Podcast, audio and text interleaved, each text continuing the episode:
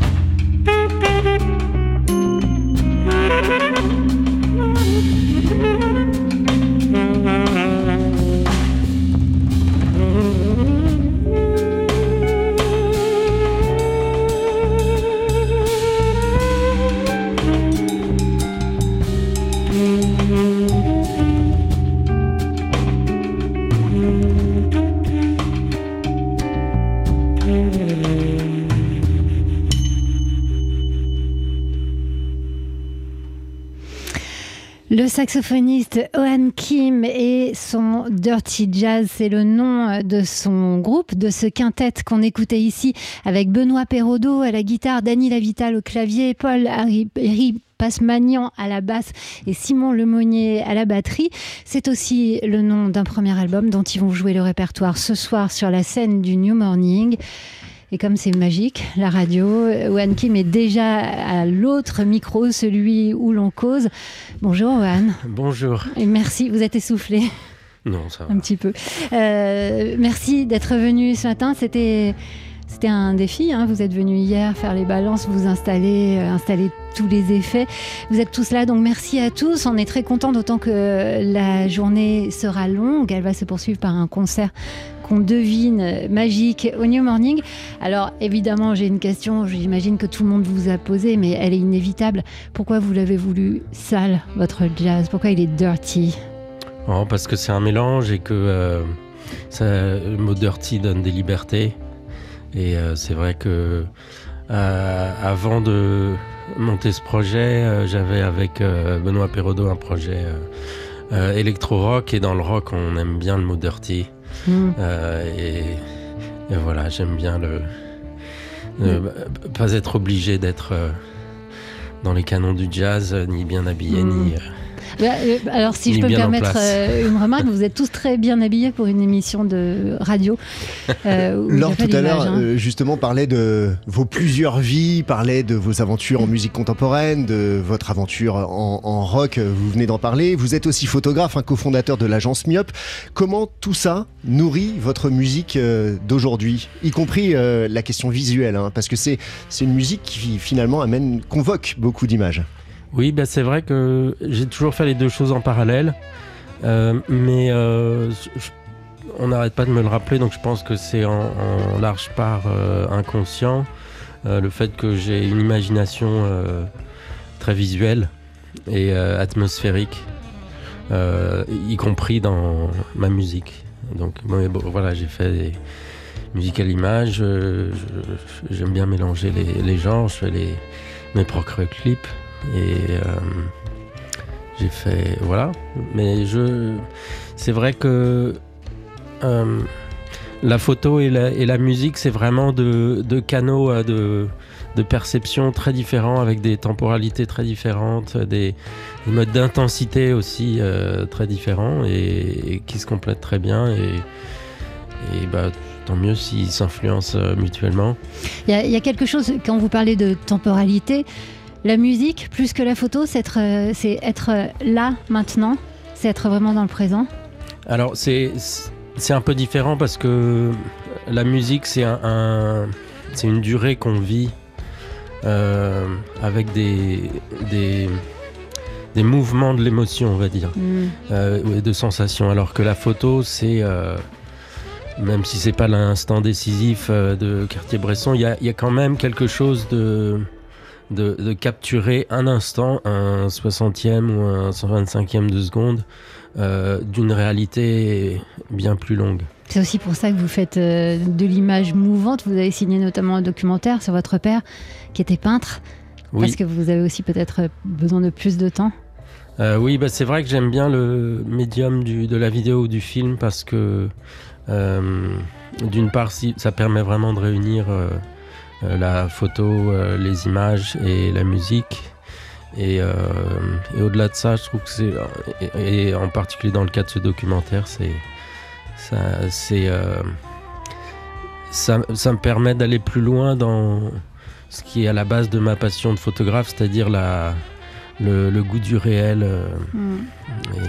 C'est un, très joli film hein, qu'on peut voir. Merci. Vous pouvez euh, nous rappeler le titre exact? C'est L'homme qui peint des gouttes d'eau. Voilà, donc de Owen Kim, qui, en plus d'être le saxophoniste que vous venez d'entendre, est aussi donc photographe, vidéaste, documentariste. Owen, si vous voulez, on va vous laisser vous réinstaller à votre poste. Donc, non plus maintenant de saxophoniste, mais bien de chanteurs. Euh, vous allez retrouver vos compères avec qui vous serez ce soir sur la scène du New Morning pour présenter le répertoire de cet album qui s'intitule Comme vous, le Dirty Jazz. Benoît Perraudot est à vos côtés à la guitare, Danny Lavital au clavier, Paul Eri Passmagnan à la basse et Simon Lemonnier à la batterie. Vous-même, ça y est, avec votre casque sur la tête, je remets du son. C'est Owen Kim et son Dirty Jazz pour vous dans les matins de jazz.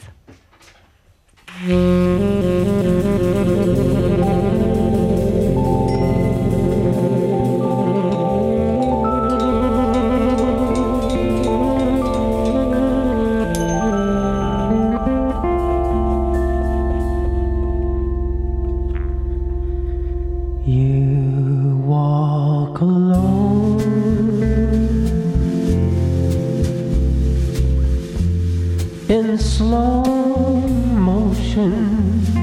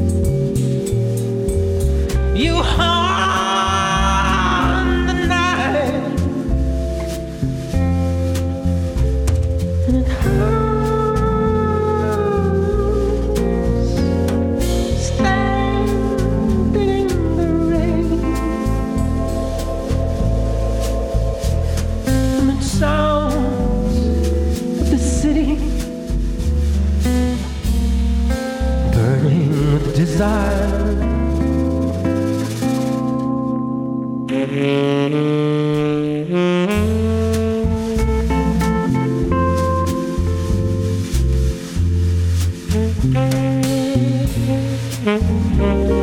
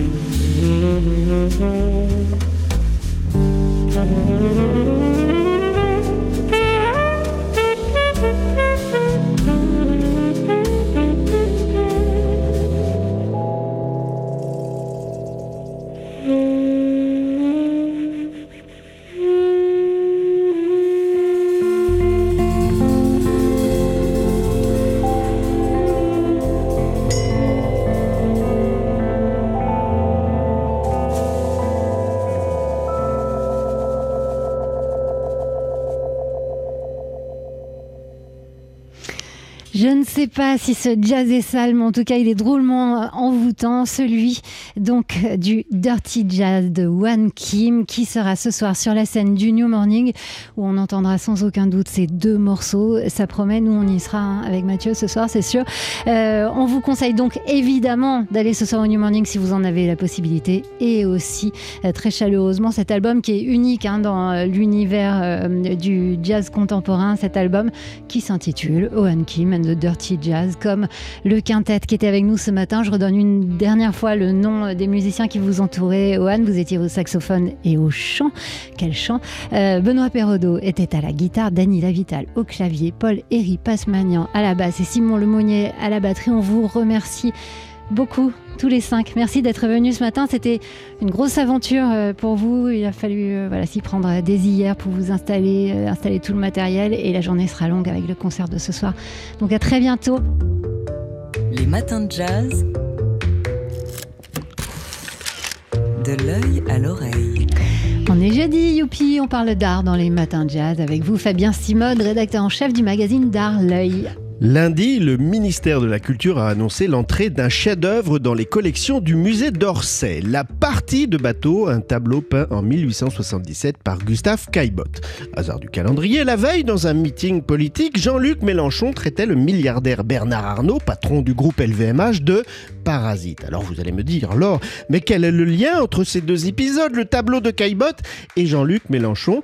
Eh bien, je vais vous répondre, le tableau qui appartenait encore aux descendants de Caillebotte il y a peu est entré dans les collections nationales grâce au mécénat de LVMH, et oui, il avait été euh, classé Trésor national en 2020 par la France, un dispositif qui permet à l'État de bloquer la vente d'une œuvre d'art durant 30 mois, le temps pour lui euh, de s'en porter acquéreur. Or, ce tableau est estimé sur le marché à plus de 40 millions d'euros, quand le budget d'acquisition d'Orsay plafonne, lui, à 3 millions. Alors faites le calcul, il restait à l'État à trouver à peu près plus de 37 millions d'euros pour acquérir ce tableau, l'un des derniers chefs-d'œuvre impressionnistes encore en main privée, ce qui était bien impossible. Alors ça pose euh, la du mécénat, car en participant à l'acquisition du tableau, le groupe LVMH bénéficie d'un mécanisme de défiscalisation. Eh oui, c'est une question brûlante en ce moment. Depuis 2002, la loi sur le mécénat permet en effet à une entreprise de bénéficier d'une réduction d'impôt sur les sociétés égale à 90% de ses versements. Alors sur un montant de 40 millions euh, d'euros, le mécène peut donc défiscaliser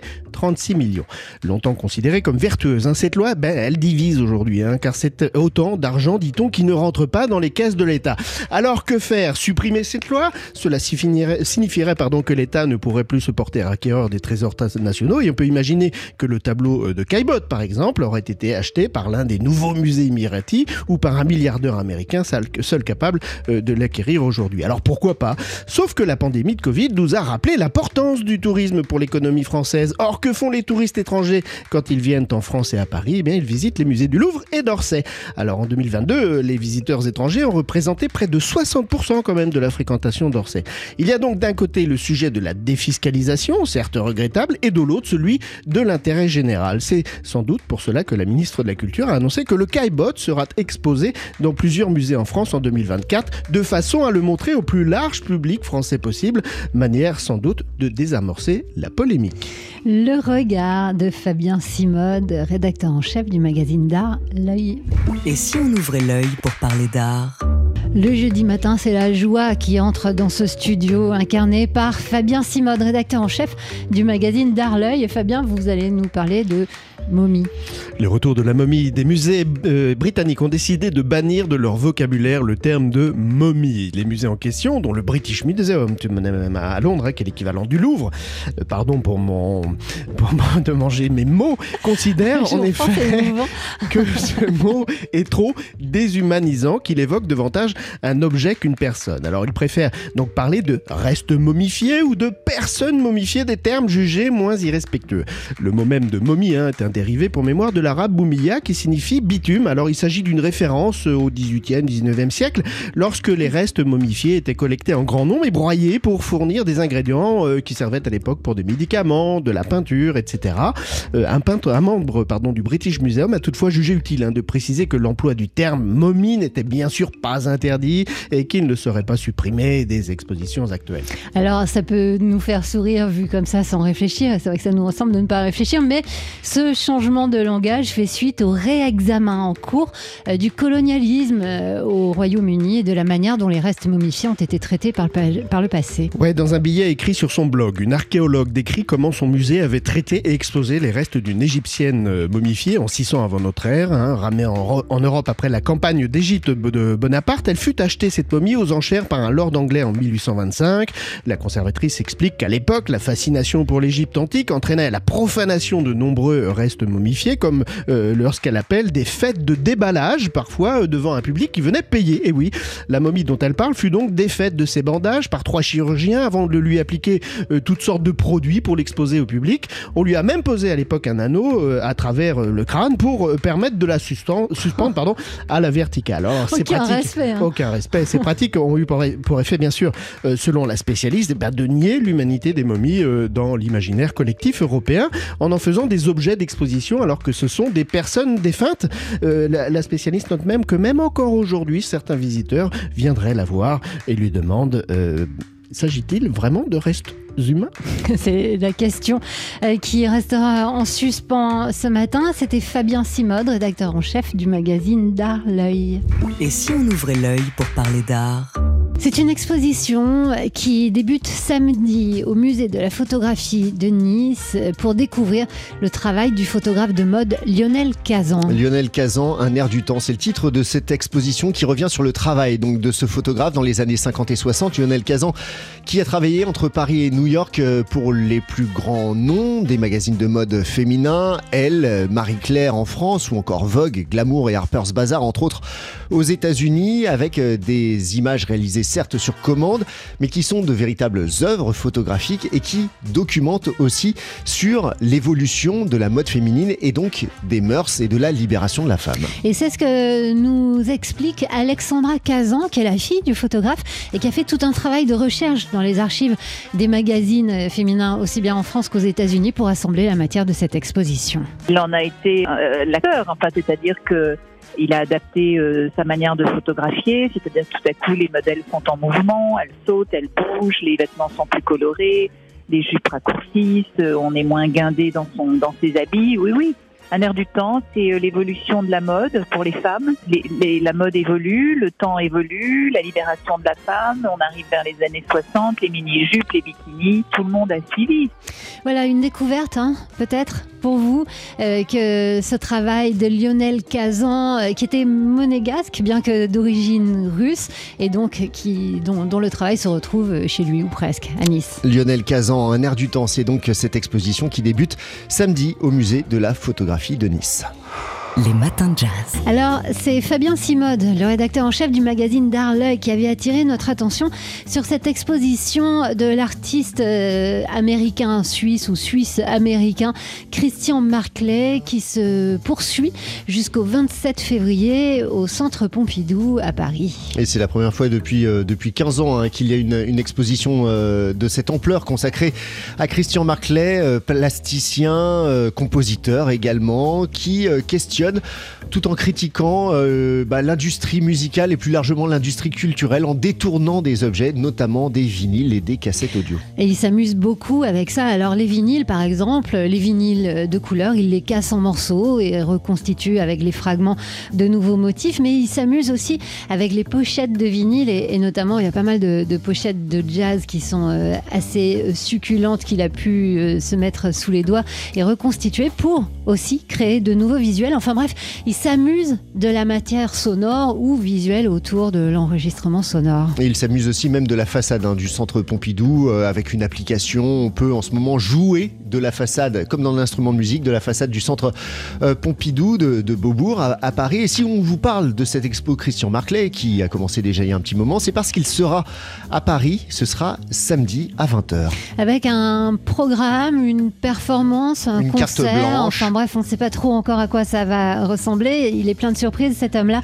Euh, ça s'intitule Partition graphique. C'est euh, le titre de l'un de ses axes de travail parce que Christian Marclay considère le monde comme une partition qu'on peut interpréter. Alors si vous sentez des âmes d'interprètes, ce sera donc samedi soir au Centre Pompidou à Paris et ce dans le cadre de l'exposition consacrée à Christian Marclay. Les matins de jazz.